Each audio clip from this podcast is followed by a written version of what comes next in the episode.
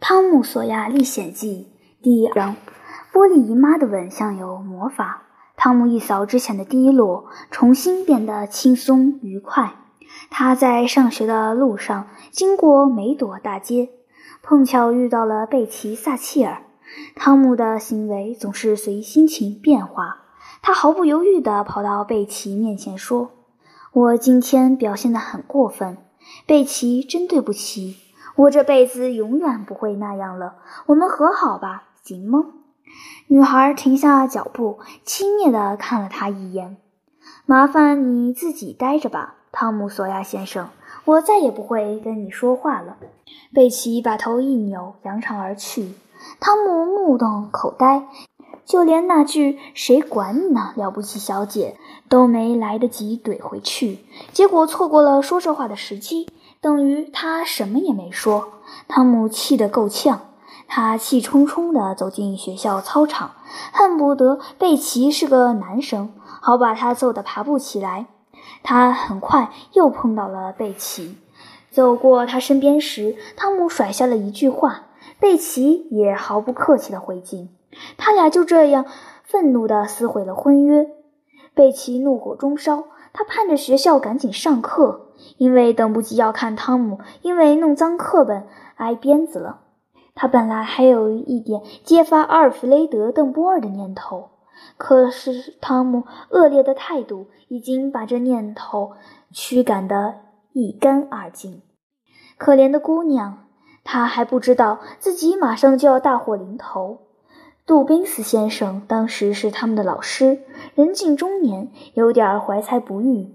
他的远大理想是当一名医生，可由于家境贫寒，最后只成为了一名乡村教师。每天只要不必督促学生背诵，杜宾斯先生就会从桌肚子里抽出一本神秘的书，如饥似渴地读上一阵。他把这本书锁在抽屉里。学校里没有一个淘气的孩子不渴望一睹这本书的真容，可从没找过机会。每个孩子对这本书的内容都有自己的一套理论，每个人都说法不一样，不过从来也找不到办法来验证。这会儿，贝奇正走过教室门，书桌就在门边。他发现钥匙竟然插在锁孔里。真是机会难得。贝奇向周围张望，四下无人。转眼间，他已经把书拿在了手里。书的封面上写着“解剖学，某某教授著”。他一个词也没看懂，于是继续往下翻。他很快就翻到了一页精美的彩色插图，一具人体，赤裸裸的人体。就在这时，一个影子落在了书页上。原来，汤姆·索亚进了教室，恰好瞥见了这幅画。贝奇急忙把书合上，结果不巧，居然把这张彩图从当中撕破了一半。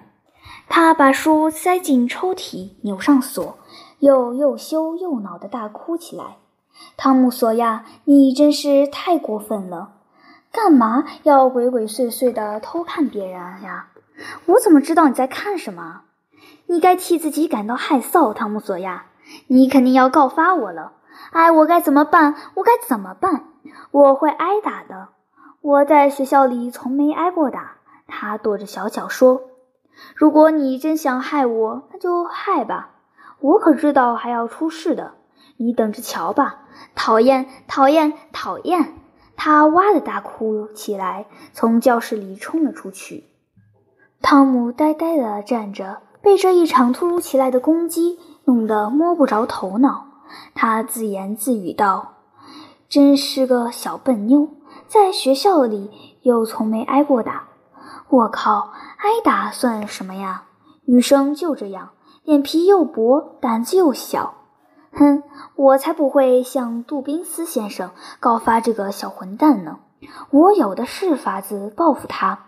打小报告也太没劲了。不过我不说又能怎么样？”杜宾斯这个老家伙一定会问是谁撕破了他的书，没人会承认。然后他会按老办法把同学们一个个叫起来问。等问到贝奇头上的时候，就算他不招，老师也会一下就看出来。女生的脸可藏不住事，她们一点骨气都没有。贝奇会挨打的。哎，这下子他可难做了，这一顿打肯定是逃不掉了。汤姆又想了一阵子，加上一句：“就这样吧。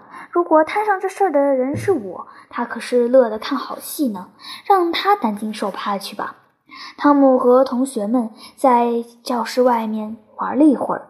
过了一阵子，老师来了，接着开始上课。汤姆上起课来有些心不在焉，他总在偷看女生那边。贝奇的脸叫他心慌意乱。想到最近发生的种种，汤姆实在不愿可怜他，他也只能靠这个来说服自己。其实没办法真正做到幸灾乐祸。很快，弄脏课本的事被发现了，汤姆只得暂时操心一下自己的事，贝奇则打起精神，兴致勃勃地看这场好戏。他想，就算汤姆不承认是自己弄脏的课本，也没法逃过一劫。他猜对了，否则让事情变得对汤姆更加不利。贝奇以为自己会很高兴，也想做出高兴的样子，可却有点笑不出来。等后来老师越打越狠，贝奇差点就要站起来告发阿尔弗雷德·邓波尔，可他拼命忍住没动。因为他心想，他会告发我私书的事，肯定会的。我一个字都不要说，绝不去救他。汤姆挨完鞭子，回到了自己的座位上，心里并没有太难过。他想着，也许确实是哪次打闹的时候不小心把墨水洒在课本上了。他之所以否认，不过是为了走走形式。这是汤姆做人的惯例和原则，不管到底做没做，反正坚决就对了。又过去了整整一个小时，老师在宝座上打着盹儿，嗡嗡的读书声令人昏昏欲睡。过了一阵子，杜宾斯先生坐直身子，打了个哈欠，然后拧开抽屉上的锁，伸手进去拿他的书。不过，似乎还没想好到底要不要拿出来读。大部分学生只是不经意地瞥上一眼，有两个孩子却紧盯着老师的一举一动。鲁宾斯先生漫不经心地把手放在抽屉里摸了一会儿，然后把书拿了出来，在椅子上做好准备打开读。汤姆立即看向贝奇，贝奇看上去就像一只被猎枪指着头的小白兔。汤姆马上忘记了两人正在吵架，快，必须做点什么，要赶快行动。可事态紧急，汤姆的脑子一下子转不过来。好，他有主意了。他要跑过去把书抢过来，从门里丢出去，然后逃跑。可他只犹豫了一秒，就已经错失了良机。老师翻开了书，要是汤姆能抓住刚才的机会就好了。一切为时已晚。他想，这下贝奇真的没救了。只见老师抬起头看着全班同学，在他的注视下，每双眼睛都低了下去。那种眼神会让无辜的孩子也感到害怕。足足有十秒钟的沉默，老师酝酿着怒气，终于他开口了：“谁撕了我的书？”班上鸦雀无声，连针掉在地上的声音都能听见，还是没人说话。老师一张张脸看过去，想找到内疚的表情。本杰明·罗杰斯，是你撕的吗？他否认了。又是一阵沉默。乔瑟芬·哈帕，是你吗？他也否认了。在整个缓慢的处刑过程中，汤姆变得越来越紧张，越来越不自在。老师扫了一眼所有的男生，想了想，然后转到女生那边。艾米·劳伦斯，他摇了摇头。格雷斯·米勒，同样的动作。苏珊·哈帕，是你干的吗？他也否认了。下一个女生就是贝奇·萨契尔。汤姆紧张的浑身发抖，空气中弥漫着绝望的味道。瑞贝卡·撒切尔，汤姆瞧了一眼她的小脸，已经吓得惨白。是你撕了？不看着我的脸。他举起双手，像是在求助。是你撕了这本书吗？一个念头闪电般击中了汤姆的大脑，他猛地站起来，大喊：“是我！”同学们目瞪口呆地瞧着这个不可思议的傻子。汤姆站了一会儿，把自己激动得四分五裂的心神收好。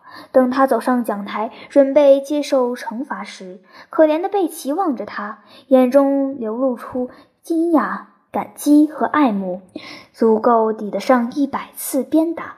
汤姆被自己的勇敢激励，一声不吭地接受了最无情的杜宾斯先生一次最无情的鞭打。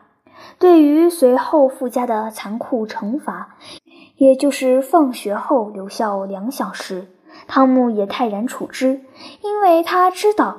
惩罚结束之后，准会在外头等他，所以囚禁的无聊也就不算什么了。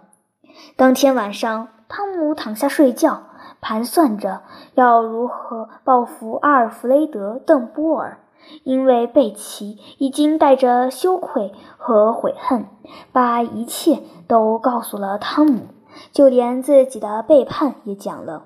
但是这种复仇的渴望很快就让位给了愉悦的心情。